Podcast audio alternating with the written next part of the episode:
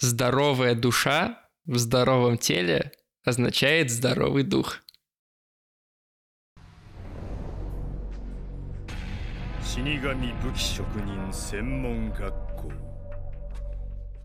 Сейчас, э, какое у нас получается число? 25 Вот-вот наступит Хэллоуин. Буквально часики-то тикают. И, скорее всего, вы этот эпизод увидите, когда Хэллоуин уже наступил, потому что это специальный хэллоуинский праздничный выпуск. А вообще это подкаст о новом и классическом аниме. Э, всем привет, меня зовут Эдуард. А меня Ксюша. И для того, чтобы этот выпуск по-настоящему был праздничным и по-настоящему хэллоуинским, мы выбрали э, аниме, которое, как мне кажется, буквально олицетворяет атмосферу этого праздника, а заодно является опять же, как мне кажется, сериалом нашего с Ксюшей детства и, возможно, детства многих из вас, мы обсудим сегодня Soul Eater. Ура!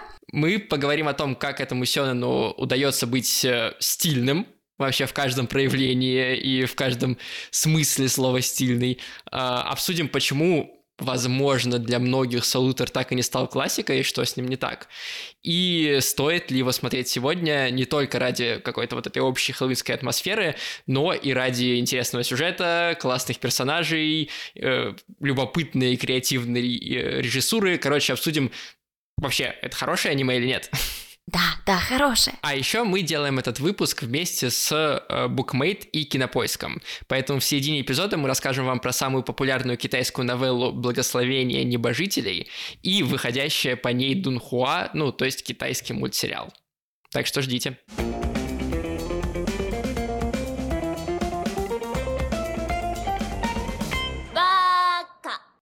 Итак, Ксюш, Солитер, давай для тех, э, кто не смотрел в детстве этот сериал, не, не видел его... Кстати, где его показывали? Мне кажется, его показывали на «Дважды два». Слушай, я не знаю, где его показывали, потому что я его нашла сама и смотрела на просторах интернета. Поэтому, не знаю, может быть, он был на Jetix, может, он был на «Дважды два», может, еще где-то показывали. Я смотрела на просторах интернета. Ну, в любом случае, э, давай расскажем сюжет, это для тех, кто не знает, и вообще, mm-hmm. что происходит, почему мы говорим, что это хэллоуинская история. Очень прикольно, э, что в каждой серии этого аниме в начале нам коротко говорят, о чем эта история. Буквально там пару слов, но тебе сразу все становится ясно. Но я все же попробую рассказать своими словами.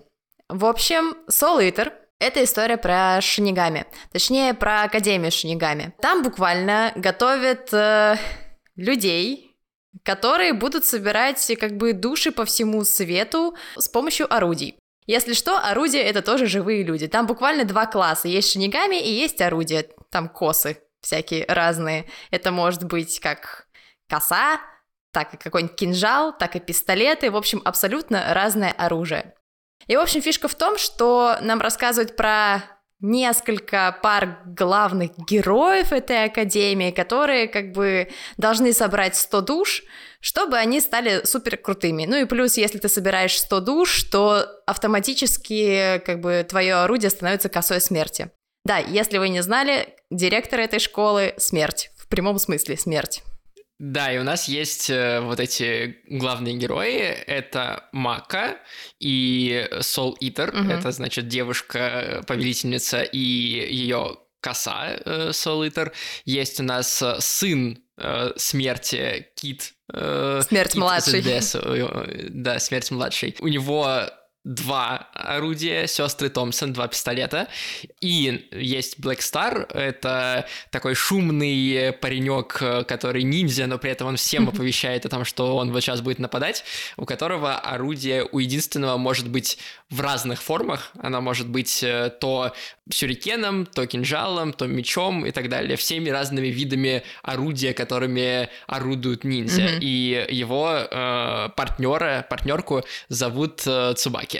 Собственно, мы наблюдаем за их становлением, за их взрослением. Они все как бы учатся еще в школе этих синегами, но должны вот собрать действительно 99 человеческих злых душ и одну душу ведьмы для того, чтобы выпуститься из школы и стать взрослыми э, синегами. Но на самом деле вот это только завязка, а примерно с второй трети э, сериала у нас история отходит от э, мы просто собираем разные злые души и mm-hmm. переходит в э, то, что там есть большой сюжет, который развивается и который представляет особый интерес, потому что там великое вселенское зло, много участников, перипетии, интриги, расследования, короче, все, что должно быть в интересном Сёнэне. И мы э, поговорим еще о том, какие персонажи и как они развиваются, и о том, какой интересный сюжет. Но мне кажется, сперва важно э, рассказать про то, э, кто вообще и как делал эту мангу, и кто вообще и как делал по ней сериал. И э, это важно, особенно в применении с Солутером, потому что манга и аниме в этот раз, в этом аниме сильно отличаются. Очень сильно. 平和を守る正義の組織なんだけどさなんで専門学校なんだろうね まあいっかそれじゃまあ適当に張り切って行ってみよう Мангу Soul Eater написал мангака по имени Ацуси Акуба. Он довольно молодой автор, даже сейчас ему всего 40, чуть больше 40 лет, а когда он Солитера начал писать, ему было, соответственно, еще меньше, он начал работать над э, мангой Soul Eater, когда ему было 20 с чем-то лет. 2003, надо посчитать. 20 с чем-то лет, да. В 2003 году началась эта манга, и выходила она аж 10 лет, в 2013 она закончилась. То есть она была популярная, и она довольно долго шла, там больше 100 глав. И до Солитера Ацусия Куба э, был автором одной единственной истории, э, тоже довольно симпатичной, но не сказать, чтобы очень популярной. Э, вряд ли кто-то даже сейчас вспомнит, как она называлась. Она называлась B1. Да, точно, точно, точно. Eater э, сперва вышло как э, два ваншота, то есть две коротких истории про Блэк Стара и про Death the Kid, про э, смерть младшего. И они зашли очень хорошо аудитории, и э, журнал э, Ганgan Comics э, попросил Мацуси запустить серию, и так появился Eater. Когда у Ацуси спрашивали про то, чем он вдохновлялся, создавая Soul Eater, и вообще, как он придумал эту историю, он рассказывал, что он смотрел фильмы Тима Бертона, а мне кажется, опять же, нет ничего более хэллоуинского, чем э, анимационные фильмы Тима Бертона. Вот, и на самом деле это видно в дизайне персонажей, как мне кажется. Э, некоторые образы очень напоминают э, фильмы Бертона, тебе так не казалось? Не, ну казалось, конечно, особенно самый запоминающийся там это Луна или Солнце. Они очень сильно мне напоминают Джека, который типа похититель Рождества, вот это вот все. Ну не похититель, я не помню, как называлось, назывался точно мульт. Как будто бы они двоюродные братья. В общем, есть что-то такое. Еще на самом деле два есть э, э, источника вдохновения, которые менее очевидны, чем фильмы Тима Бертона. Первое это группа Гориллас, если посмотреть на имя Маки, ее зовут Мака Албарн, ага. и ее фамилия Албарн — это такая же фамилия, как у э, выдуманного солиста группы Гориллас. Блин, а ты же замечал, как там нарисованы руки? Очень забавно. Это, с одной стороны, напоминает руки Микки Мауса, а с другой стороны, реально руки вот солиста. Да, очень много вот этих визуальных элементов. Это как бы второй э, интересный референс. А третий — это то, что Акуба вдохновлялся Гарри Поттером внезапно. И это не так очевидно и не так просто проследить эту связь. Но на самом деле, если так подумать, как бы школа, которая обладает такой довольно готической архитектурой, и э, там учатся разные студенты, которые растут, становятся круче, а потом они встречают суперзлодея. Mm-hmm. Но эта схема очень знакомая и очень узнаваемая, как мне кажется. Ну, кстати, это не особо удивительный факт, но лично для меня, потому что я еще когда смотрела аниме это в первые разы, я думаю, я думала, что это чем-то похоже на Хогвартс. Возможно, потому что в первых сериях мы находимся в Лондоне, я поэтому такая, о, Гарри, ты ли это? Будет Волан-де-Морт или нет?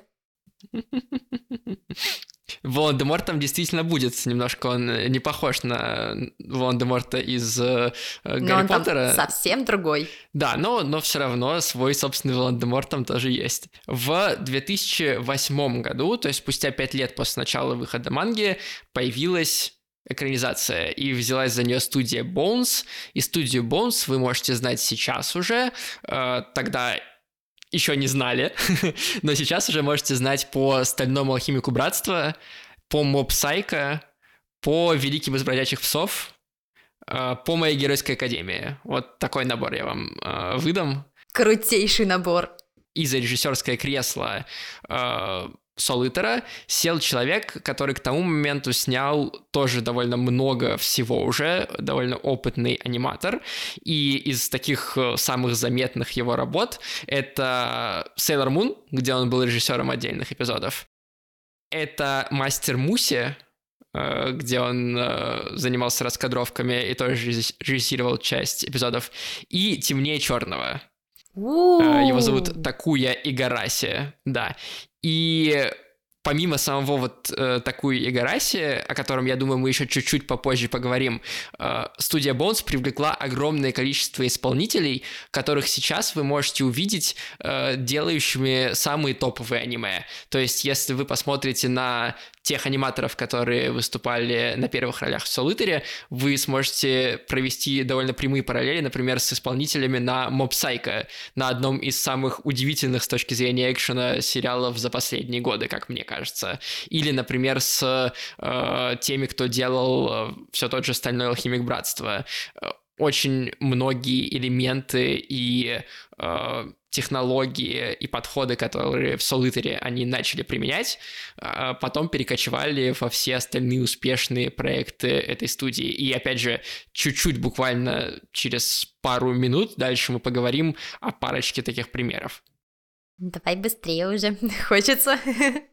Вот, но, но, но перед этим, как бы в 2008 году э, начался аниме-сериал, а в 2013 только закончилась манга. И вот здесь вот как бы важный момент. Примерно на середине продакшена э, сериала угу. материал первоисточник у авторов кончился. Угу. И всю вторую половину, начиная с 38 серии, э, Солитеру приходилось э, выдумывать сюжет, э, которого как бы еще не было. То есть примерно половина аниме-сериала — это э, оригинальная история. Это как произошло с «Остальным алхимиком» или, например, с э, твоим любимым... Шаман Кинг, да, да. я понял. Или Шаман Кингом. Угу. Да, действительно, ровно так. И это вот э, какой-то этап в истории аниме, знаешь, вот эти начала нулевых, конец 90-х, когда авторы сразу брались за известную мангу и не дожидались, когда она закончится, и просто как бы додумывали за мангаку финал. Мне лично кажется, что в этом есть свое очарование, потому что сейчас иногда приходится тебе ждать годами, чтобы твою любимую историю экранизировали, хотя манга могла выйти уже 100 тысяч миллионов лет назад, и ты уже состарился, знаешь, уже ты там внуков качаешь на своих руках, а аниме только выходит, такой, да, уху, мы дожили! Мне, наоборот, этот подход кажется более правильным, потому что э, часто бывает так, что финал, который придумывают аниматоры и которые придумывают студии, оказываются менее интересными и менее захватывающими, менее философскими, чем э, те финалы, которые изначально закладывали я согласна. Э, создатели. Я, я согласна с тобой, и уже, ну вот, например, сейчас, как более привередливый зритель, конечно, я буду фыркать, если финал будет э, отличаться от э, ну, изначальной истории, но как будто бы, как будто бы пропадает этот дух азарта. Ты знаешь, иногда ощущение, что ты соревнуешься на перегонки с аниме,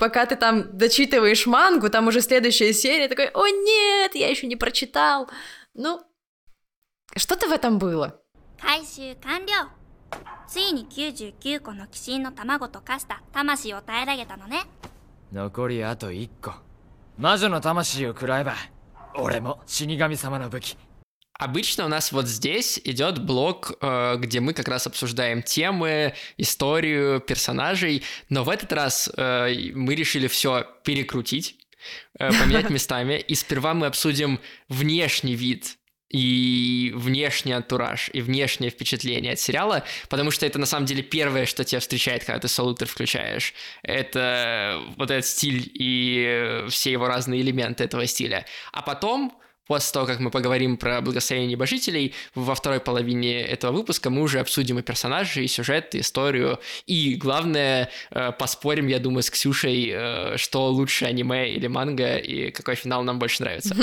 Мы уже сказали, что э, автор манги вдохновился Тимом Бертоном, группой Gorillaz, и когда ты первый раз включаешь Солитер, это первое, что бросается в глаза. Довольно необычный дизайн персонажей с такими носами задранными вверх немножко. Давай так. Не очень привычные. Там необычно примерно все.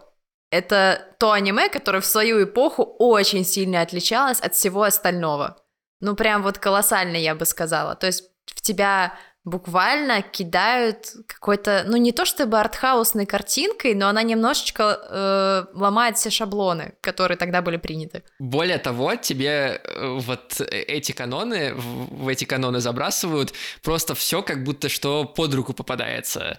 Mm-hmm. То есть это какое-то очень такое эклектичное произведение, потому что у тебя в первой серии главный герой побеждают Джека Потрошителя, а, в какой-то там третьей или четвертой серии а, смерть младший сражается с Аль Капоне и его а, бандой. Одного из главных героев, ну ладно, одного из а, активных второстепенных героев, скажем так, зовут Франкенштайн.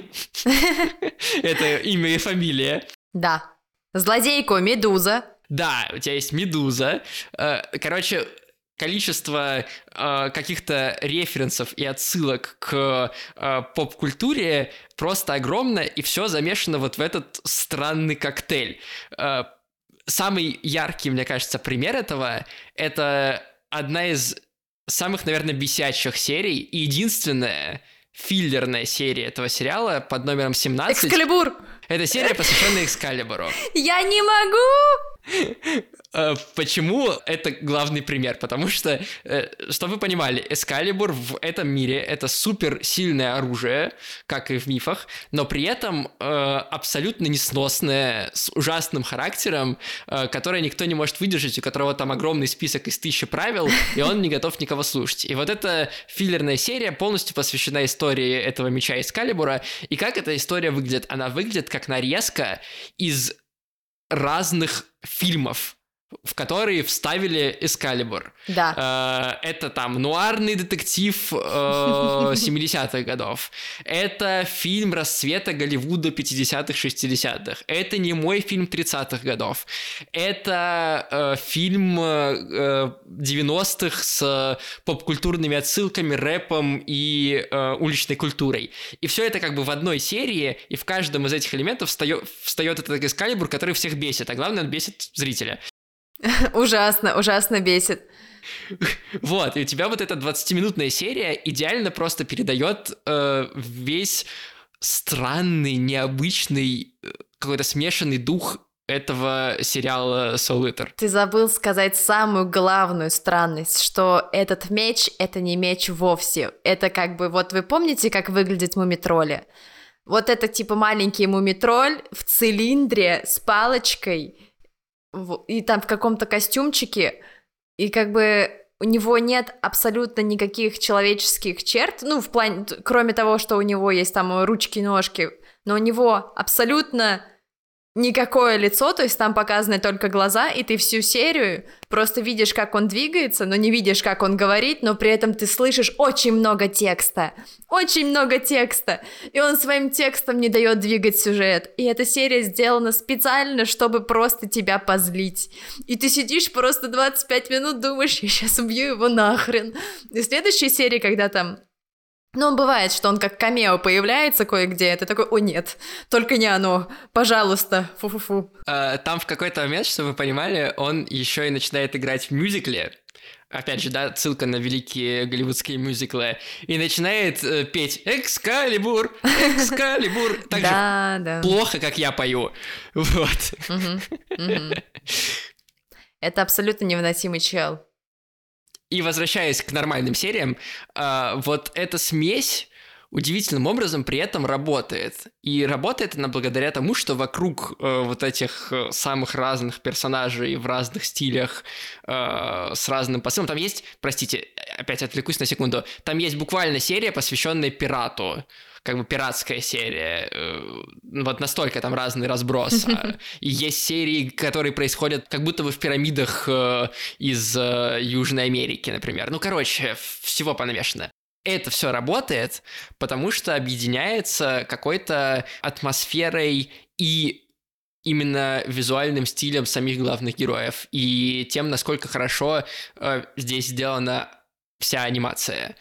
Э, начну с э, нее, с анимации. Вот здесь э, я вам обещал, что я вернусь к авторам. Э, вот я возвращаюсь. Одним из главных аниматоров ключевых аниматоров в этом сериале был Йотака Накамура. Йотака Накамура — это человек, который рисовал ключевую анимацию для огромного количества экшен сериалов и фильмов. Например, он до э, Солитера э, занимался экшеном в «Ковбой Бибопе» в полнометражном фильме «Достучаться до небес», который. Mm-hmm и в «Призраке доспехах. Синдром одиночки», который мы с тобой обсуждали. А после Солитера он э, был ключевым аниматором в «Стальном алхимике», ну, потому что это та же студия, в «Моб Сайка», опять же, возвращаясь к тому, что мы обсуждали, что это один из mm-hmm. самых э, э, экшеном наполненных и крутых сериалов. И вот сейчас Э, в этом году он занимается ключевой анимацией в экшн-сценах в Фрирен, в сериале, о котором вы тоже от меня, если вы смотрите YouTube или читаете Telegram, уже 100 тысяч раз слышали. Да.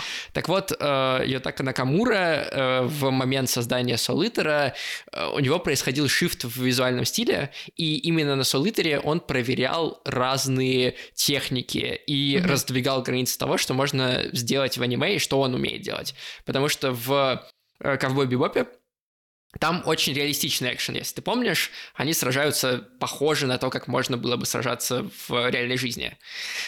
А в Солитере Накамура действует уже э, более интересно и делает все э, ну, чуть за гранью того, к чему мы привыкли. Фантазийно. Более фантазийно, да. Но еще, помимо фантазийно, появляются, например, э, очень заметный элемент в его творчестве. Это когда экшн-сцена разбивается на кубики. Знаешь, когда, типа, пол разбивается, и там угу. все в кубиках для того, чтобы можно было очень много элементов анимировать, но при этом э, не сойти с ума. Ага. Вот в Mob Psycho это вообще один из ключевых элементов в экшн-сценах, когда все разбивается на мелкие кусочки, все эти кусочки двигаются. Это вот Ютака Накамура, и именно в Солитере он начал это делать. Если ты посмотришь, когда Мака или, например... Э, Black Star. Black Star сражается, э, пол вот именно такими этими кубиками разбивается. Да. Второе. Он в Солитере начал пробовать экшен-кадры делать.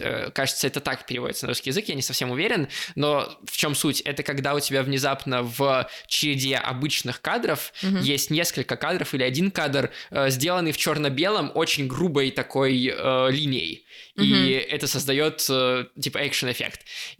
Пример, э, для того, чтобы было понятно, в одной из сцен, когда героиня, у которой, или герой, мы не знаем пола, э, у которой э, темная кровь, когда э, она или он, опять же, использует э, свои способности и пробуждается меч э, кричащий, там есть ровно вот такая сцена, причем она даже сделана не в черно-белом формате, а там э, вот этот экшен-момент э, анимированный. Ты имеешь в виду резонанс душ?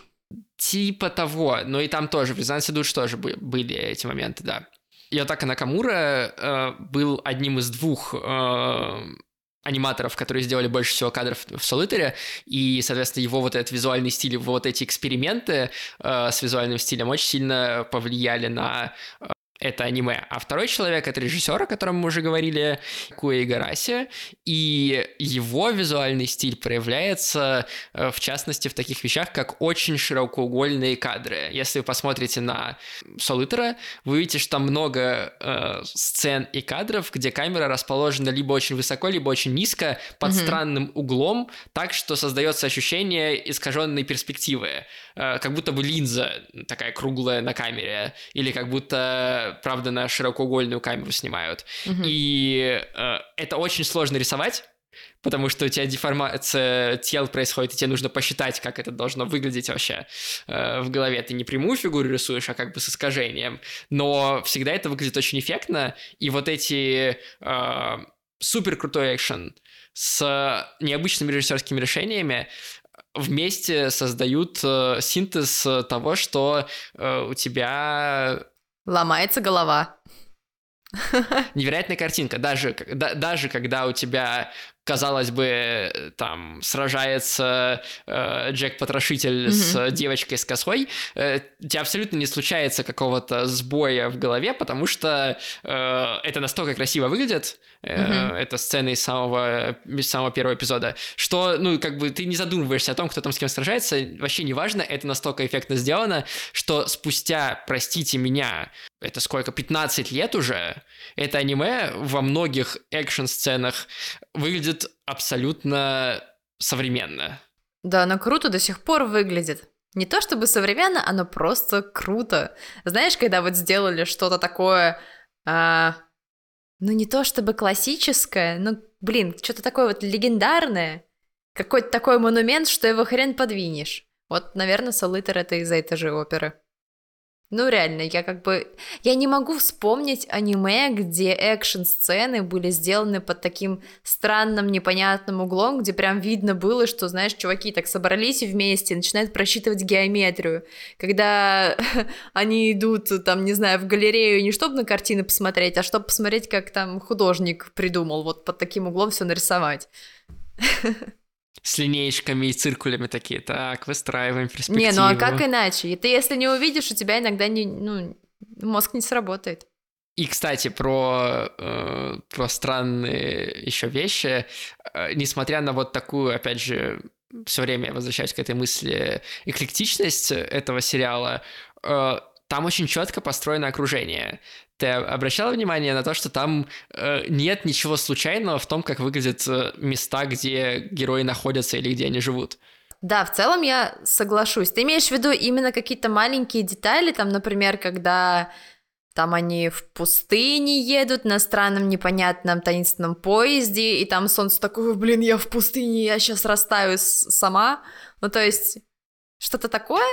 Ну, э, и это в том числе, но я скорее про то, что если, например, посмотреть квартира, в которой живет э, э, доктор Штайн, э, Франкенштейн, э, он живет в в морге. Ну, в чем-то похожем на морг, но помимо этого э, все стены э, этого дома тоже со шрамами, э, с такими с э, зашитыми. Да. Так же, как части самого Франкенштейна зашитые. Но это как бы ладно, ну, типа, прикольно сделали, красивый дизайн, но э, сейчас будет небольшой спойлер, если вы не смотрели дальше середины сериала, э, аккуратно, э, но небольшой спойлер. В какой-то момент э, Франкенштейн заражается безумием, и он заражается безумием из-за волшебницы Медузы. Которая стрелками колдует. Колдует стрелками. И в окружении доктора Штайна в самом доме его, помимо вот этих шрамов, начинают везде появляются, появляются стрелки. стрелки. То есть, например, у него на стене вот этот шрам, но на столике стоит э, лампа в форме стрел. Или внезапно э, на полу появляется стрела в виде ковра, которая куда-то ведет. И если э, ты как бы э, не смотришь на экран, то ты не улавливаешь вот это внутреннее сражение, которое идет в Штейне, то, что вот его собственная сущность да. сражается с безумием. И это передано через, в том числе, окружение, в котором находится герой. Не, ну таких моментов, таких отсылок там миллион. Я бы сказала, что у каждого героя там свой прикол. Типа у Блэк Стара и Цубаки, у них там у каждого свой вот этот вот яркий символ. У Цубаки камелия, у Блэк Стара это звездочка. И вот этот вот синий цвет, и то, что вообще... А, кстати, кстати, до меня только что дошло, что очень часто Блэк Стара рисует, э, ну, как бы с этой звездой, очень в, тё- в темных таких тонах, но там всегда присутствует красный цвет. Mm-hmm. А если что, то у Цубаки вот этот вот цветок, он тоже красный. Блин, так интересно, их в пару поставили. Если что, я их фанатка. Почему я не удивлен, что самые громкие из персонажей нравятся тебе больше всех? Ну, я еще фанатею по Маки и Соулу, они как бы, естественно, канон из канонов, но типа Цубаки и Блэк Стар это просто очень смешно, это реально очень комичная пара. Я согласен, да.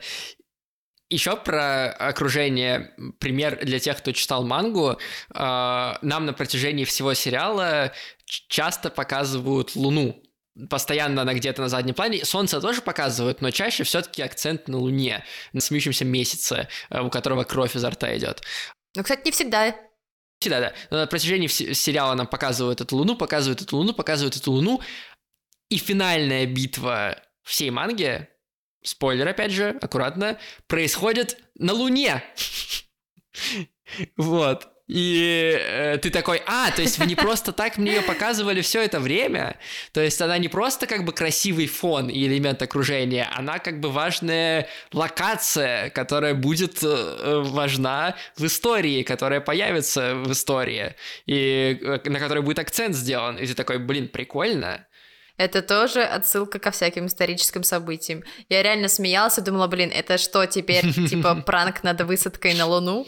Там еще и смешно, что сама Луна, она немножко выглядит как э, э, в одном из первых фильмов э, вообще в истории «Высадка на Луну», кажется, это братья Люмьер были, если я правильно помню, там тоже такая улыбающаяся Луна была, в которой в глаз попадает да, ракета. Да. Последнее в Невероятно драйвовая музыка. А, невероятно драйвовая музыка как в самом аниме, так и в опенингах и эндингах. Когда поменялся первый опенинг где-то на середине сериала, я расстроился, потому что он мне нравился. Я согласна, это тот опенинг, который я никогда не пролистывала, и, кстати, до сих пор не пролистываю. Мне он безумно нравится, я помню то, что когда поменялся, мне было тяжеловато привыкнуть к новому. Он, конечно, тоже ничего, но первый вариант прям на века. У меня сейчас он в голове играет, если что. И, э, кстати, про стиль еще маленький момент. Один из э, тех людей, кто делал эндинг, э, по-моему, кстати, оба эндинга, а может, один из них, точно не помню, Синга Амасита, э, вы его знаете, скорее всего, по одному из самых популярных сейчас опенингов, наверное, в целом, по опенингу для Джуджутсу Кайзена. Вот, он делал эндинги для Солитера. То есть, э, опять же, возвращаясь к моему тейку про то, что здесь была просто звездная команда, которые просто на Солитере опробовали все то, что потом сделает другие аниме э, крутыми. Блин, но на самом деле команда реально бомбезная, и они постарались просто над каждой деталькой так классно, что, если честно, мне так приятно просто говорить об этом. ну, действительно, вот даже что касается, ну, типа, там, открывашек, закрывашек, музыки в целом, мне очень приятно, что одному из главных героев вручили фортепиано, ну, как бы, это его атрибут, но мне очень нравится, какую мелодию они ему сделали. Там же вообще в целом в Солитере вот эта тема безумия очень хорошо разгоняется, прослеживается, и вообще это самый главный лейтмотив. И мне очень нравится, как это передали именно вот в его игре. У меня были мурашки. Кстати, у меня до сих пор мурашки.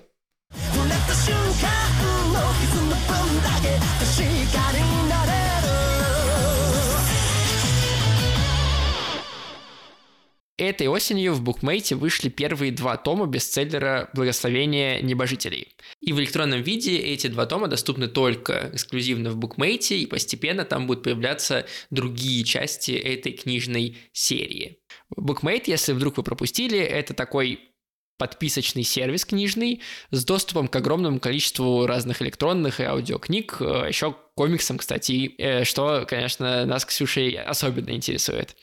И э, я, на самом деле, букмейтом пользовался еще, когда я учился в литературном институте, и я э, там покупал и читал э, русскую литературу, зарубежную литературу, которая мне нужна была, и все время пользовался там разными интересными функциями, типа закладок и еще цитат. Ты можешь выделить там текст, сохранить как цитату, и у тебя будет прям отдельная плашечка с этой цитатой. Я потом на экзаменах этим пользовался, жутко удобно.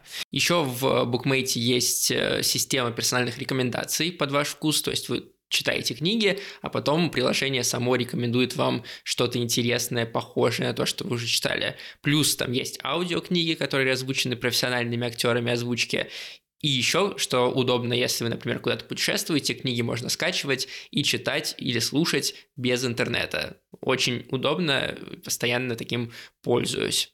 А, вот, возвращаясь к небожителям, два тома там теперь вышли, и я слышу про благословение небожителей последние пару лет отовсюду. Не знаю, как ты, Ксюш, ты слышишь постоянно про них? Да, я слышу это просто из каждого угла, но я как бы не знаю, как-то скептически к этому отношусь. Не знаю почему. Без всяких предрассудков я просто очень долго созреваю. Вот, я всегда такая, ну ладно, потом, потом, и, потом, потом когда-нибудь я дойду, да. И на самом деле не только мы слышим про благословение небожителей, потому что по данным Всероссийского книжного рейтинга за первое полугодие прошлого года, 22-го, роман вошел в пятерку бестселлеров. А по данным Эксмо, например, тираж первого тома новеллы в России составил 200 тысяч экземпляров, а второго тома 120 тысяч. Для российского рынка это просто гигантские цифры. Э, близко к этому только Наруто. Вот. И эта популярность подкрепляется еще и сериалом.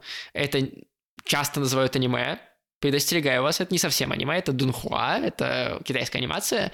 И вот второй сезон этого аниме, кстати, очень вовремя, прямо сейчас, выходит э, на кинопоиске. То есть можно почитать два тома в букмейте, а потом пойти смотреть первый и второй сезон на кинопоиске. Э, но, видите, Ксюша э, не созрела еще. Я тоже в основном слышал про этот сериал и про эту книгу, потому что, опять же, это китайская анимация, а мы с Ксюшей больше по японским произведениям угораем. Поэтому мы попросили рассказать нам про эту историю подробно, почему она такая популярная, что в ней классного. Женю Сударчикова, это художник и по совместительству модератор нашего чата Баки в Телеграме, который часто про благословение рассказывает, и который и смотрел сериал, и читал новеллы, и очень хорошо разбирается в целом в китайских произведениях, так что вот мы его позвали, чтобы он нам все это рассказал и объяснил.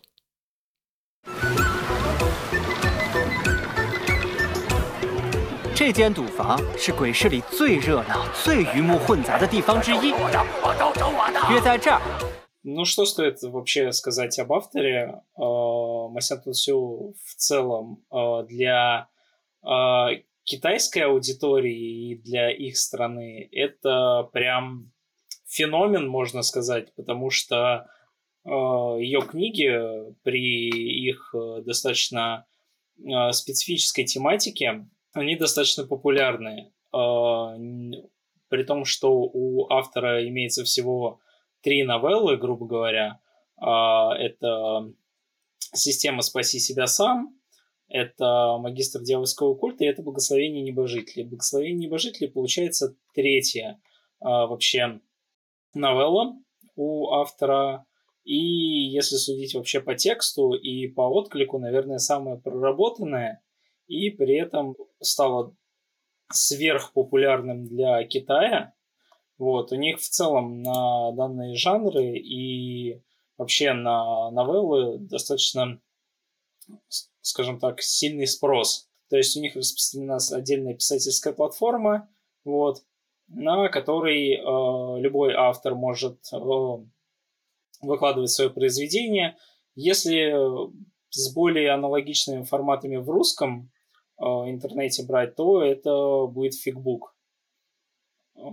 Если это смотреть по таким платным сервисам, то, возможно, это какой-то своеобразный именно литературный аналог Патреона, вот, где за отдельную дополнительную стоимость ты можешь узнавать какие-то отдельные вещи. Вот. И э, это как по аналогии с вебтунами э, в Корее, да. Вот, э, у них это распространено на новеллах. Соответственно, э, «Благословение небожителей» третий роман, он повествует о наследном принце, который изначально должен был быть любимчиком небес, условно родился хорош собой, совершенствовался, изучал все боевые искусства в том числе. Сын маминой подруги, короче. Да. А, и непосредственно главное, а, о чем повествует произведение, если ты упорно совершенствуешься, то ты должен вознестись, и занять место в пантеоне богов и спокойно себе жить в вечность, изредка лишь интересуясь мирскими делами.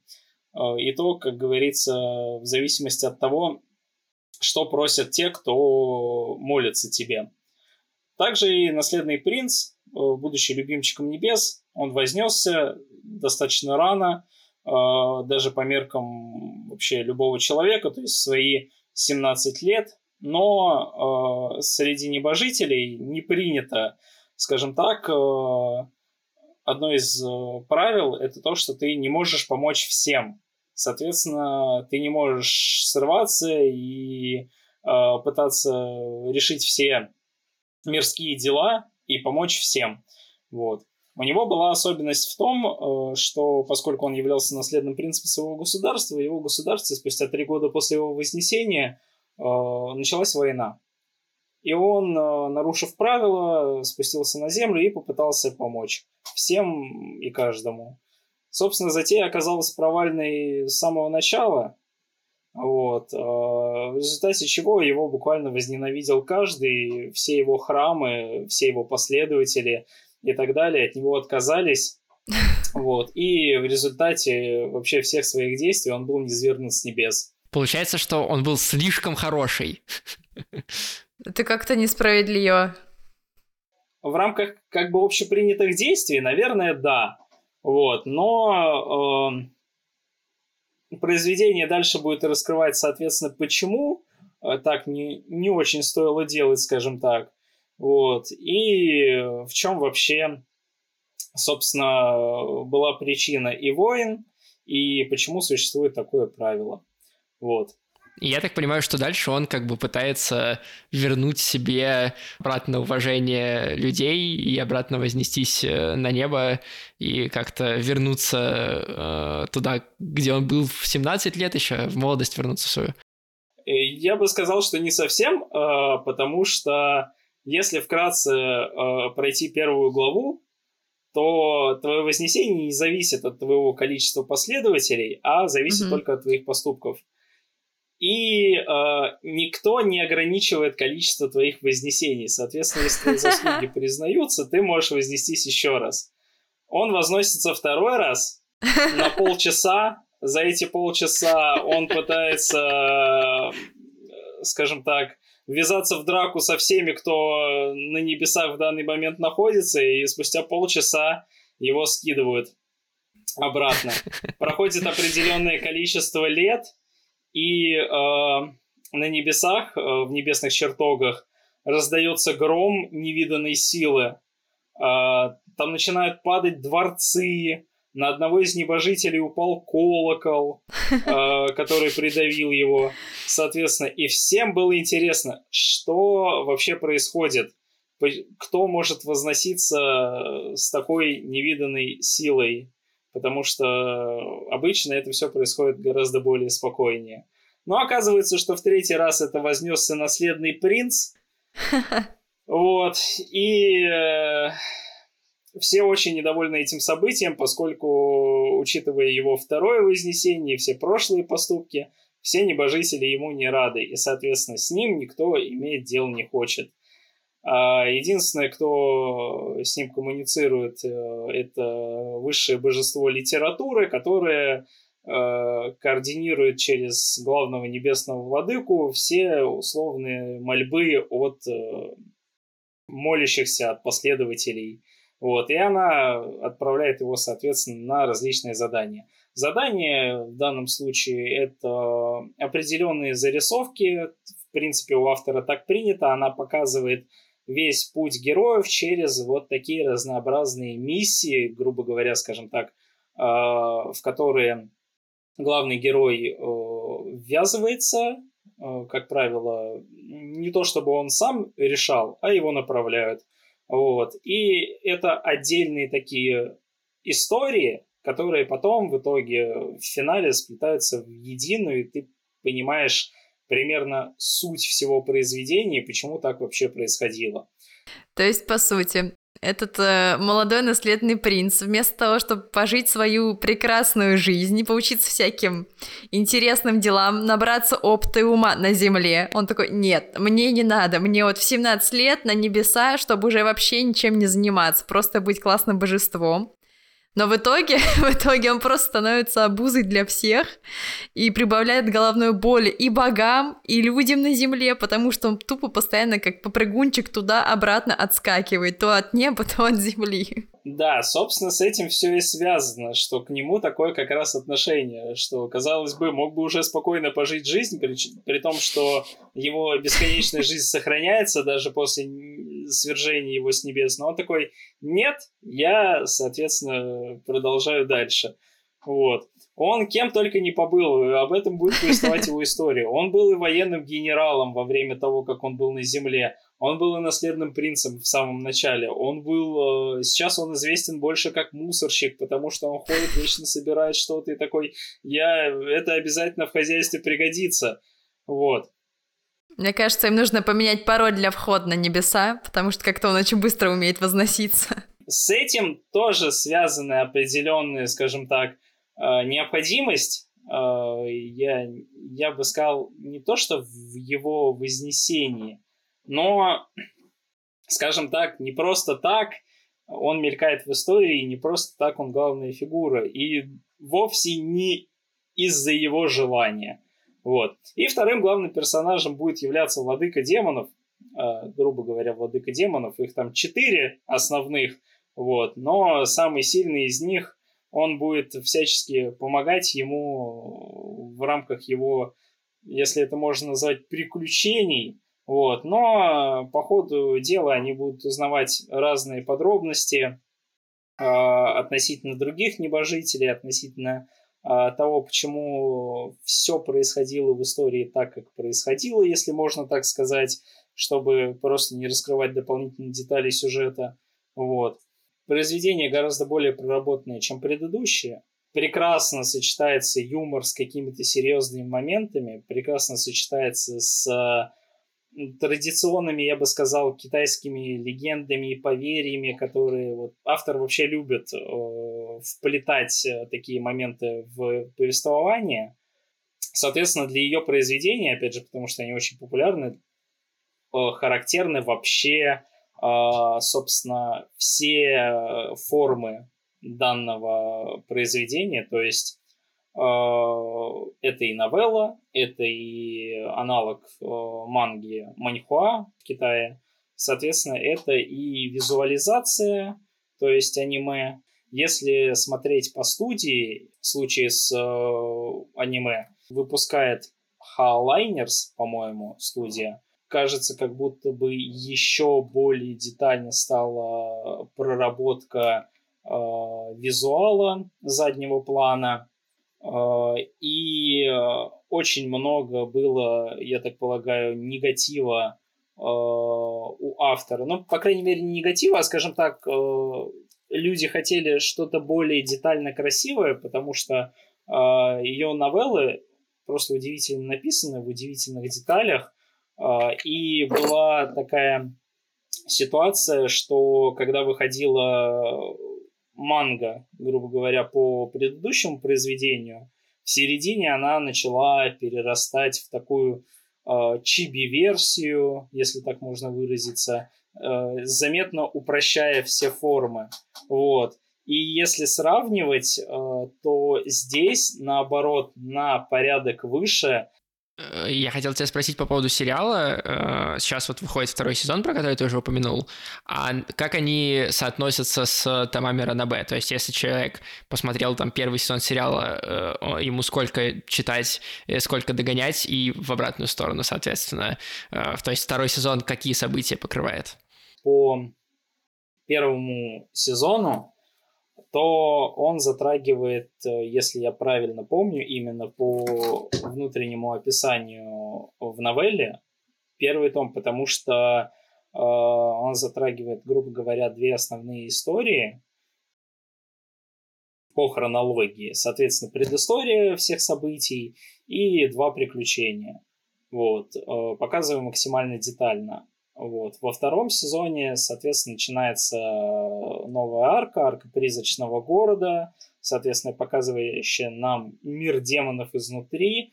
На самом деле, по первой серии, когда смотришь, а, во-первых, э, заметна детализация. Они очень любят э, в Китае вот эти вот красивое убранство помещений вот в таком китайском стиле с э, огромным количеством украшений, большими залами. Вот, и там на этом тоже есть акцент. Вот, в стилистике китайских дворцов. А, а сцены самого призрачного города, то есть призрачный город это условно такая главная обитель демонов и всех вообще э, существ такого рода, она напоминает, э, я когда смотрел, я для себя отметил, что это по стилистике очень похоже на э, на унесенные призраками Миядзаки, вот там, когда были эти торговые лавки, это прям по крайней мере, у меня параллели такие очевидные, но отрисован прям шикарный. То есть супер такой проработанный э, мир э, и проработанные герои, которые появляются. Относительно проработанного мира э, я, когда читал прошлое произведение, поскольку оно выпускалось тогда еще в новелле, а, сериализация вышла только на один сезон, никто ничего не понимал, всем было интересно.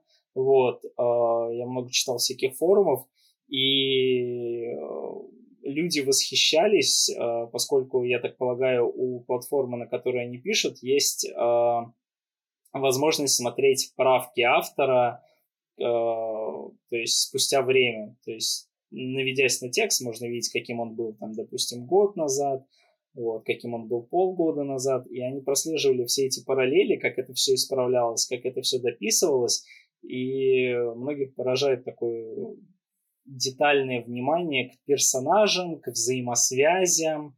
Спасибо, Жень, большое, что рассказал. Мне кажется, довольно понятно и людям, которые в своей небожители точно не смотрели и не читали, э, станет после этого интересно. И, кстати, прочитать первые два тома э, можно будет э, в букмейте, про который я вам вначале рассказывал, и у нас там будет промокод, который дает скидку на 45 дней подписки плюс с опцией букмейта, бесплатно, соответственно, и мы ставим ссылку на этот промокод э, в описании выпуска. Спасибо, Жень, большое. Спасибо. 风师大人，你没跟他说要低调为上吗？我说了，但他就是这样，我也没辙啊。我懂，我懂。Ну что, я думаю, что пора поговорить теперь об истории и о персонажах. Ты, Ксюша, уже немножко сказала, что Black Star твой любимый персонаж. Я, наверное, фанат Маки с э, Солом. И, кстати, это еще один момент, э, который отличает Soul Eater, что здесь главная героиня девушка, хотя это Сёнэн, и выходил в Сёнэн журнале эта история. А персонаж, который в других Сёнэнах был бы главным героем, собственно, Black Star, здесь, э, ну, немножко на второй роли после Маки выступает. Кстати, да, Black Star, он, казалось бы, такой типичный дурачок любого Сёнона, который главный герой, простите меня. Типичный дурачок, главный герой. Но здесь его отодвинули на второй план, и это круто. Спасибо большое создателям, что на первый фон нам, на первом фоне нам показали девчонку, которая, ну, мама, не горюй, она, она там кого угодно подвинет в сторону. Да, на самом деле в этой истории есть, э, как мне кажется, три момента, которые э, важно обсудить, и три таких дихотомии, да, Момент первый, момент первый, просто мое уважение ее мини-юбки просто за все время, это что-то нереальное. Честное слово, просто весь сериал я смотрела и завидовала, думаю, моя хорошая, вот это смелость. Да, юбка потрясающая, прикид э, великолепный у нее. Но подожди, не, не, не сбивай меня. Э, я важные вещи задвигаю. А это что, не а, важно? Это очень важно. Несколько пар вещей, о которых э, важно поговорить, и это такие все э, монеты э, с двумя половинками. Первое — это баланс между юмором и какой-то серьезностью, которая есть в Солитере. Вот насколько тебя бесил или, наоборот, тебе нравился юмор, который здесь довольно детский? Этот юмор не совсем далеко отошел от э, моего нынешнего юмора. Вот даже когда с друзьями общаешься, я бы не сказала, что у нас капец интеллектуальные шутки. Вообще ни разу. Да даже вот мы с тобой шутим, когда у нас, ну, как бы, интеллектуальный юмор. Боже мой, что это такое? Его нет. Но при этом у нас есть большая только черного юмора. И я когда смотрю Soul Eater, у меня вот как будто бы сохраняются те же самые ощущения, что я испытываю с друзьями, когда с ними смеюсь. Поэтому у меня нет такого прям ди- дикого дисбаланса, что вот, там герой сначала смеялся над какой-то ерундой, а потом, ну, хопс, собрался и стал серьезным. Вообще нет такого. Как будто бы так и надо. Как будто бы, знаешь, вот если сравнить с другими аниме, как будто бы сделали здесь все более грамотно. То есть Например, в том же самом «Ковбое Бибопе» есть очень большое разграничение, когда там он смешной, забавный, дурачится, а потом очень сильно меняется сам персонаж и вообще картинка вокруг, когда там история уже становится более серьезной. Из-за этого у тебя прям сохраняются какие-то полярности, а в Солитере все вот так вот понамешано, и тебе нормально. Ну, я бы не сказал, вот у меня все-таки есть ощущение, что первая половина Солитера сильно более комедийная, чем э, вторая часть Солитера. И я не говорю об этом как о чем-то плохом, но ты все равно чувствуешь, что история становится все более серьезной. Это, опять же, возвращаясь к тому, что э, прослеживается связь с Гарри Поттером, если почитать Гарри Поттера, первые фильмы э, и книги э, довольно светлые, а чем дальше, тем более мрачно и серьезно все становится. Вот в Солитере примерно такой же паттерн в последних сериях тоже есть какие-то забавные моменты, но их сильно меньше, чем э, в начале. И когда ты первый раз, особенно из сегодняшнего дня, смотришь э, Солитера, вот этот юмор как мне кажется, э, опять же, да, на себя применяя, может немножко оттолкнуть, потому что ты решишь, что это какое-то детское, смешное, просто дурацкое э, Хэллоуин-аниме. Не знаю, может быть, может быть, если кто-то реально ищет в этом что-то серьезное, ну, изначально, то, тогда действительно есть причина, того, чтобы бросить просмотр этого аниме. А так, в целом, когда я начинала смотреть, мне было пипец угарно, и именно поэтому я продолжила. Мне реально, вот я когда смотрела его, у меня аж слезы из глаз текли, насколько мне было смешно и прикольно. Ну, сейчас, конечно, уже по-другому, потому что я тогда добралась до второй половины аниме, и такая, ого, ничего себе там сюжет закрутили. И в целом, как бы мне история нравится, как там разрулилась, крутилась и прочее. То есть тебе все еще смешно, но ты при этом воспринимаешь историю очень серьезно. Окей. А вторая пара вещей — это то, как э, развивается э, история. Э, есть первая половина — это эпизодический сериал, где нам показывают разных героев, которые сражаются с разными монстриками, с разными демонами, с разными персонажами. Да, и типа побеждают их и собирают души, те самые 99 душ, которые нужно собрать. В первой половине как раз э, вот эта завязка с 99 душами и взрослением, она как бы на первом плане, и нам показывают отдельно их приключения. Опять же, серия про э, пиратов, которую я вспоминал, это вот такая эпизодическая серия, где смерть младший отправляется э, на какой-то там корабль, э, из-за которого пропадают люди, и там сражается с сущностью корабля, которую можно передать как... Э... Часть команда, часть корабля. И да, часть команды, часть корабля, да. Вот. Э, Э, такой эпизодический. А дальше примерно с серии 18, наверное, 19, вот примерно так. Э, то есть э, если бы это сегодня выходило, это типа целый сезон аниме уже прошел, даже полтора ну сезона ну, да, аниме. Да, да. Где-то с 19 серии начинается уже, собственно, как бы главный сюжет. Э, в чем этот главный сюжет заключается? В том, что, э, оказывается, есть э, древнее существо, Кишин, который представляет собой бывшего коллегу и помощника Шинигами, который из-за своего страха сошел с ума, и теперь его безумие заражает все вокруг. И э, этого Кишина освобождают. Там же фишка в том, что он съел просто очень много душ, ну просто дохренища душ, сколько можешь себе представить. И я провожу аналогию, что это чисто ты и тазик Оливье на Новый год. И твой страх, что он закончится. Да, и, и, и страх, что через 8 дней придется обратно возвращаться на работу, да.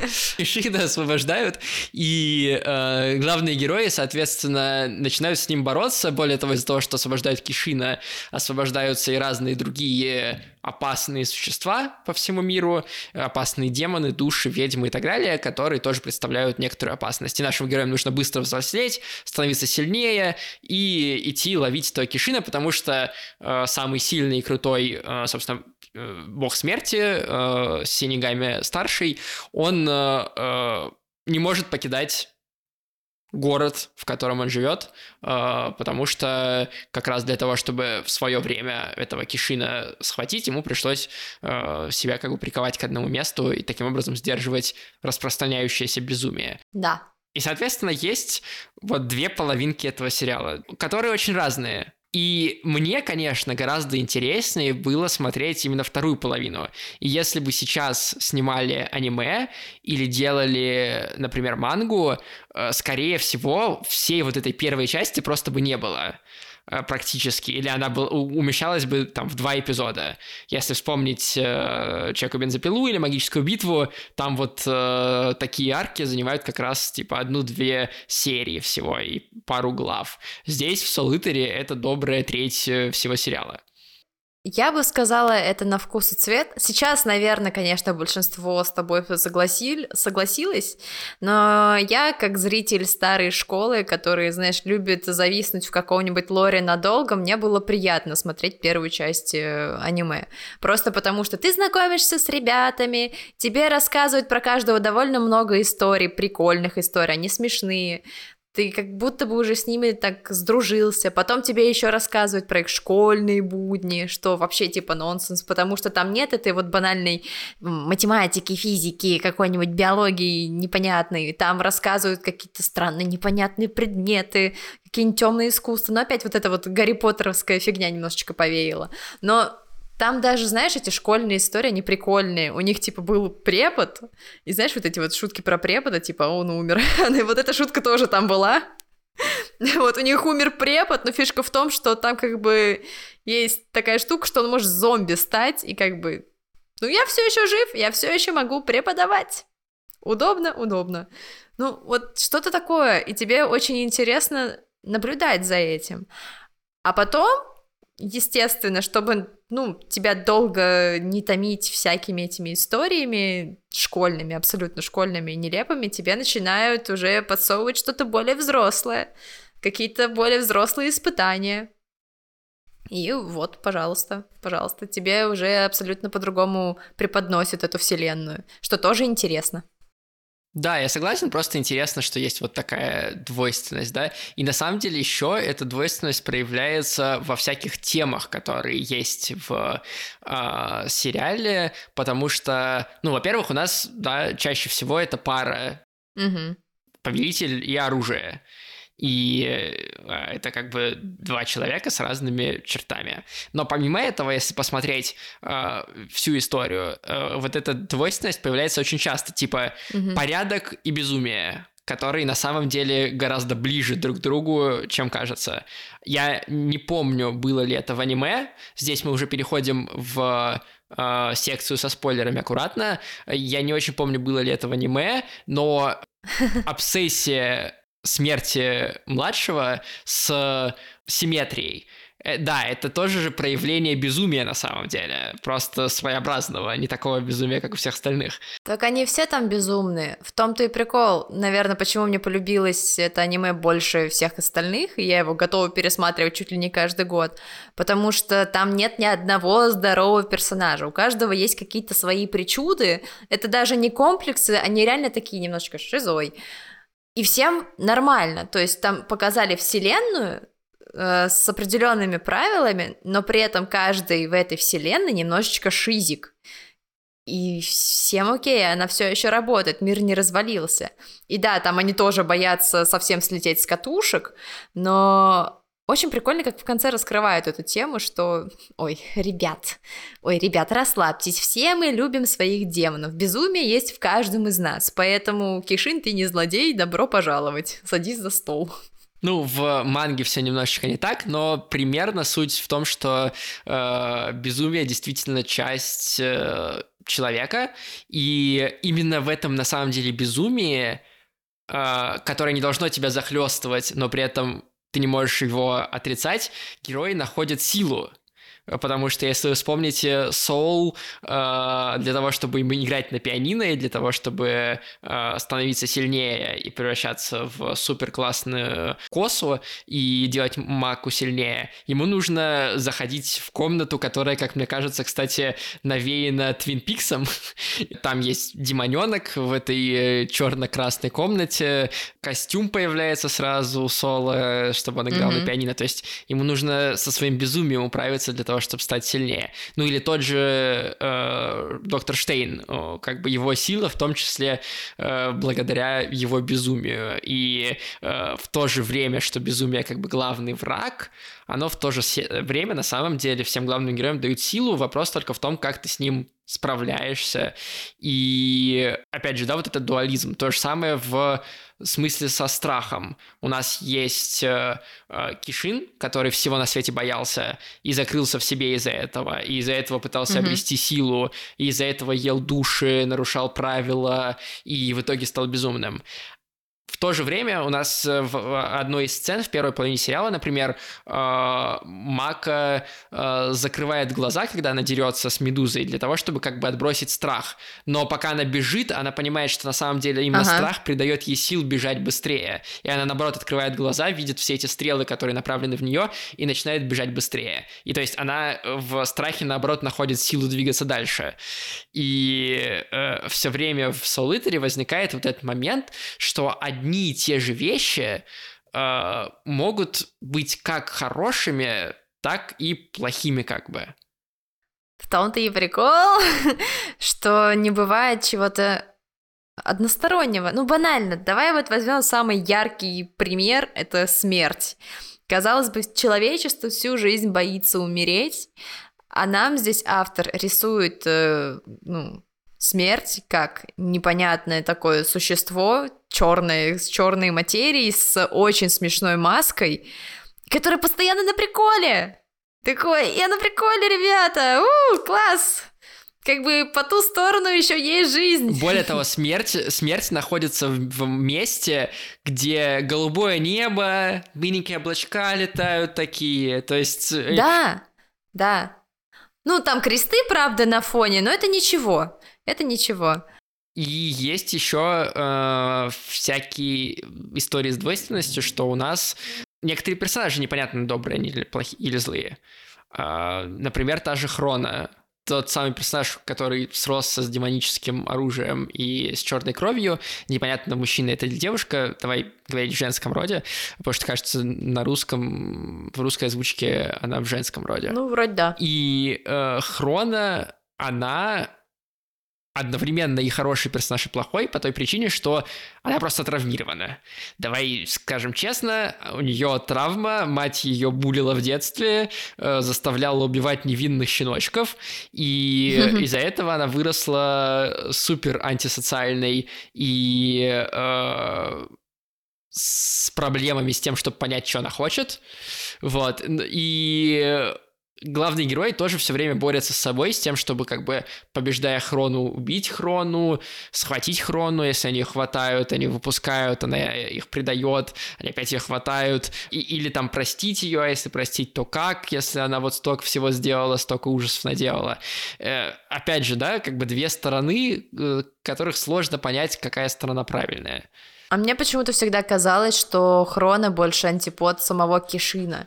Ну, то есть Кишин там зарыт в сам свои страхи, и Хрона тоже постоянно была в своих страхах, она делала все то, что ей как бы говорила ее мать, ее там вот эта непонятная черная кровь, которая буквально ненавидит, хотя она течет в ее теле, что...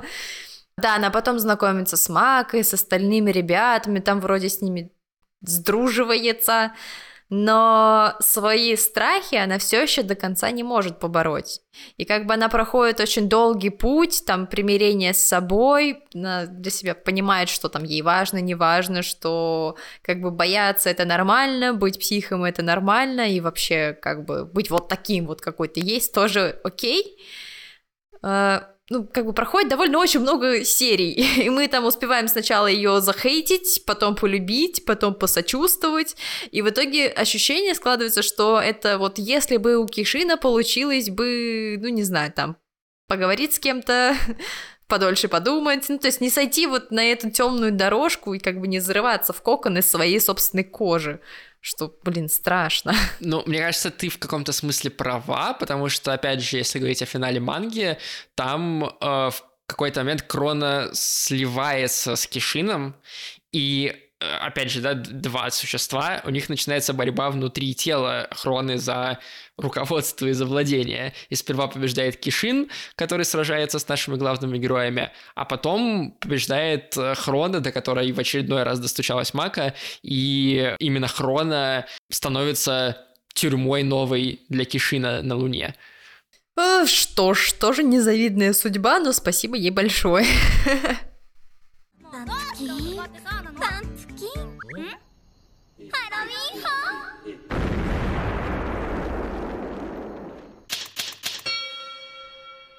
И еще снова про двоечки. Еще два момента, которые, мне кажется, важными э, в отношении с Салутером, которые не связаны в этот раз между собой напрямую.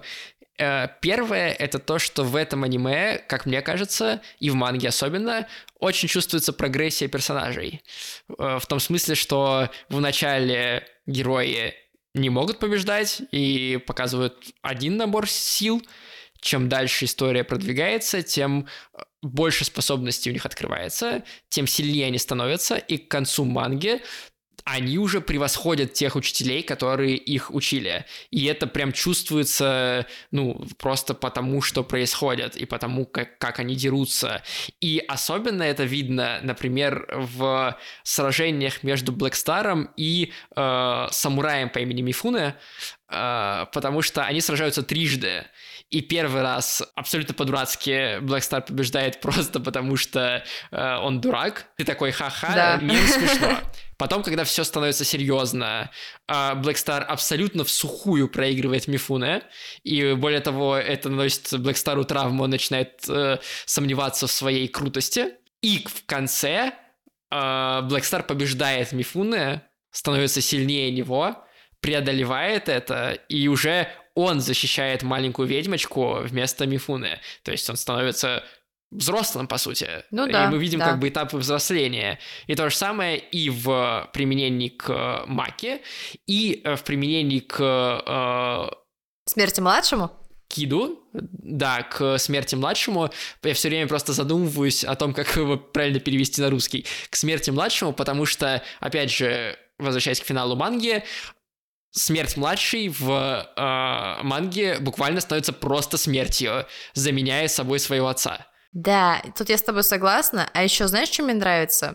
Именно каким образом они взрослеют. То есть, ну, Сейчас попробую объяснить. Да, они проходят много испытаний, увидали всякое страшное, с Кишином познакомились. Но вот, например, даже в аниме, где концовка сильно отличается от манги, финальная битва показывается тоже довольно интересно. Там у Маки буквально крыша съезжает с катушек очень сильно. Но перед этим, перед тем, как у нее слетела крыша, она оказалась абсолютно беспомощной. Все ее друзья буквально остались там друг без друга, то есть оружие где-то в одной стороне, повелитель где-то в другой стороне валяется, бездыханные тела вокруг. И, в общем, Мака одна одинешенька вообще не понимает, что происходит и как ей сражаться с этим вселенским злом, потому что она одна во всем мире, а Кишин как бы уже вроде победил. И тут у нее срывает крышак, и знаешь, тут как будто бы вместо вот этой вот силовой тактики начинает она применять свою психологическую атаку, потому что Кишин и все вокруг не понимают, что происходит. Потому что Спойлер, мои господа, она оказывается два в одном. Она оказывается и повелителем, и оружием, потому что ее мама и папа повелители оружия. Вот так вот. У них получилось. Но что еще самое прикольное, что она не, у, не увязла в этом своем безумстве. То есть она, ну как бы Кишин-то быстро ориентируется в этом всем темном, непонятном. Он бы, мне кажется, за два, в два счета бы ее потом одолел. Ну как бы он стоял в афиге, ой, что, что это тут происходит? А потом бы сказал, так, тихо, тихо, спокойно, спокойно. Вот. Но она смогла себя успокоить. И это тоже страшно, блин. Какое нужно иметь самообладание, чтобы, ну, типа, в самой вот этой вот своей конечной точке привести себя в порядок. Ну, то есть, когда у тебя весь мир буквально разрушен под, ну, под нулин, вот в ноль. Она такая, все нормально. Я теперь опять я. Так, ребята, поднимаемся. Хлоп-хлоп-хлоп, быстро за работу. Что? Вот эти люди по-настоящему страшные. Ты не знаешь э, немножечко, как как еще на них надавить? Я, кстати, мне кажется, больше все-таки люблю финал манги, хотя он чуть более смазливый, что ли, в том смысле, что побеждает дружба, все они вместе собираются, но мне нравится, что там э, не Мака одна, потому что Кит э, становится э, синегами, у него появляются три полосы, Блэк Стар наконец-таки равняется с Богом, по большому счету, да, Кисин в этом смысле э, вполне себе как бы божество этого мира. И, и Мака, э, она там не становится оружием, наоборот, она и еще больше резонанс вступает с солом, и именно то, что они все вместе, э, делает их по-настоящему сильными, и у каждого из них как бы завершается их э, собственная арка, и опять же Мака побеждает не потому, что она там ей в наследство достали силы оружия, а потому что она чувствует души, и она может поговорить с Фроной и достучаться до нее, даже когда она находится внутри Кисина. И вот это, мне кажется, очень тоже интересный подход. И еще последний момент, э, связанный с историей, как мне кажется, который нужно проговорить, это то, как создать э, напряжение и создать классные бои, экшн-сцены и э, как э, сделать так, чтобы читатель никогда не понимал, что случится.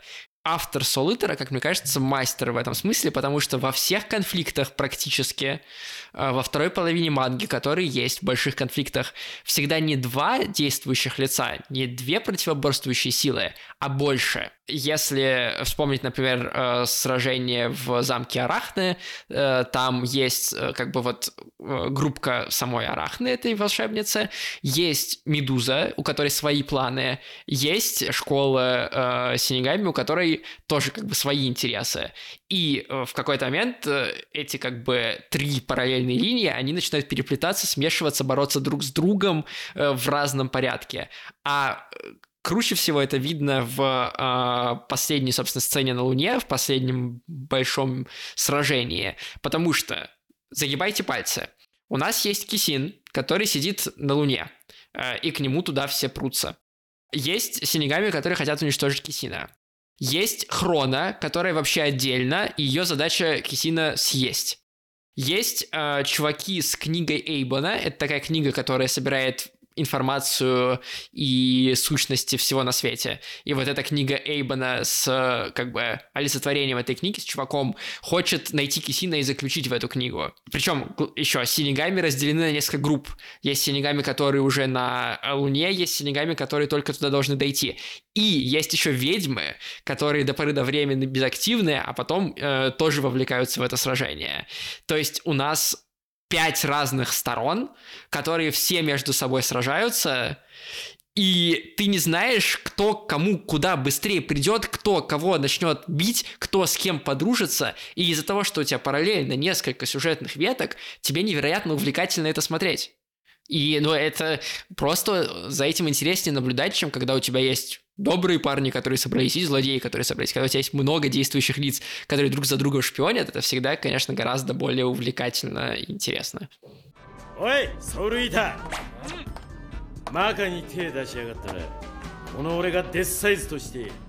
Как ты думаешь, вот человек, который э, сейчас у нас про Сулутера послушал, посмотрел, впечатлился, вдохновился и решил э, погрузиться в эту историю. Что ему делать? Ему читать мангу, ему смотреть аниме, ему сперва смотреть аниме, потом читать мангу. В каком порядке и что делать?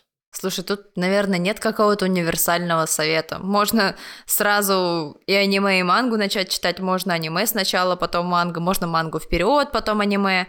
Потому что мне не кажется, что аниме нужно как-то сравнивать с мангой. Да, они в какой-то момент идут э, прям вот по оригинальной истории, а потом в конце они расходятся, ну, потому что там манга не успела, аниме нужно было продолжать, но как бы в целом концовка альтернативная, она окей, как бы она не такая вау, как может быть в манге, но она тоже ничего, она хорошая, она имеет свое там логическое завершение и несет определенную там светлую мысль.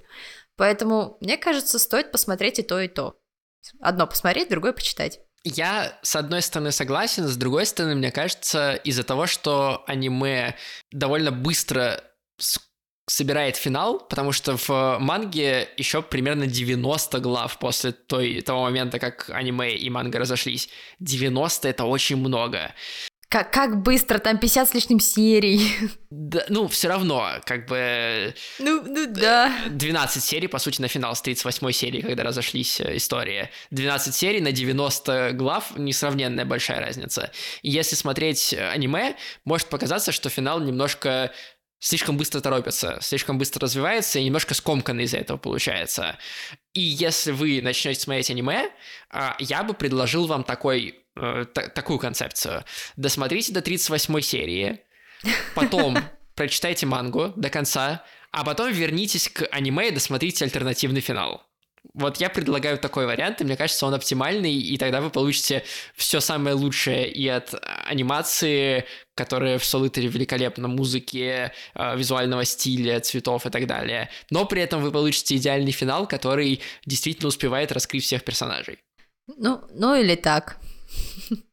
В общем, на этом, я думаю, мы будем заканчивать. Спасибо большое, что смотрели. Надеюсь, что у вас появилось после этого выпуска хэллоуинское настроение. Видите, у меня оранжевенькая лампочка за спиной. Э, Все для вас. А, я вам напомню, что у нас есть э, бонусные эпизоды. Они выходят э, только на Патреоне, Бусти, в ВК-донатах и в закрытом канале в Телеграме. Ссылки есть в описании. И там совсем недавно вышел бонусный эпизод, где мы с Ксюшей в одном помещении находимся и обсуждаем Вау. э, Грузию ту страну, в которой я живу, да, мы там обсуждаем, как Ксюша сюда приехала, как она сходила на концерт здесь, э, э, как она здесь гуляла, что ей понравилось, что нет. И очень такой расслабленный, веселый эпизод. Э, это как бы первое. Второе, если вы слушаете нас в аудиоприложениях, я хочу вам рассказать о том, что у нас на YouTube иногда выходит что-то то, что не выходит у нас в аудио. Вы уже слышали, наверное, мини-выпуск про Фрирен, который я выкладываю выкладывал, это на самом деле аудиоверсия видео-эссе, которая есть на YouTube, и там оно, э, ну, более наглядно показывает все то, что я рассказываю, вы можете его посмотреть. И там же тоже относительно недавно вышел э, длинный эпизод, э, где мы с Ксюшей реагируем на трейлеры сериалов, которые сейчас вот этой осенью выходят, э, там почти час, мы с Ксюшей обсуждаем все те сериалы, которые сейчас можно посмотреть. Да, там смешно. Это вторая вещь. Третья вещь.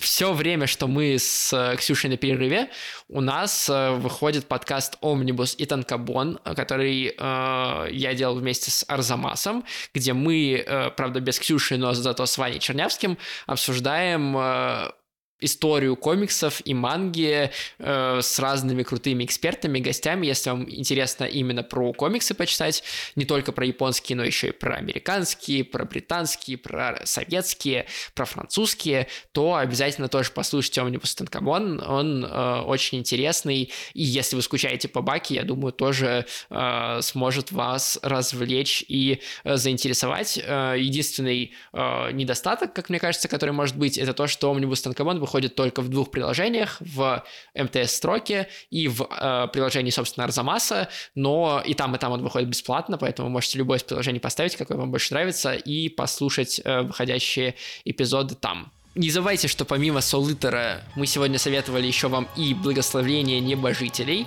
Э, второй сезон есть на Кинопоиске, а два первых тома новеллы можно найти в Bookmate. Ссылки есть в описании эпизода. Всем пока! Пока! 繋いだ魂の火が胸を刺すなら言葉よりもっと強い響きが今聞こえるか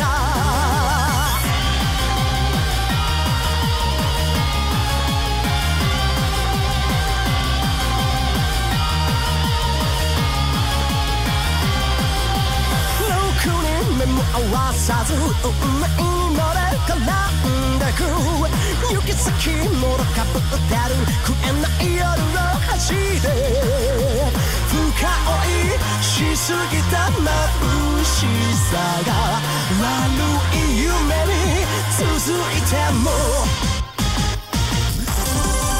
繋いだ魂の火が胸を刺すなら言葉よ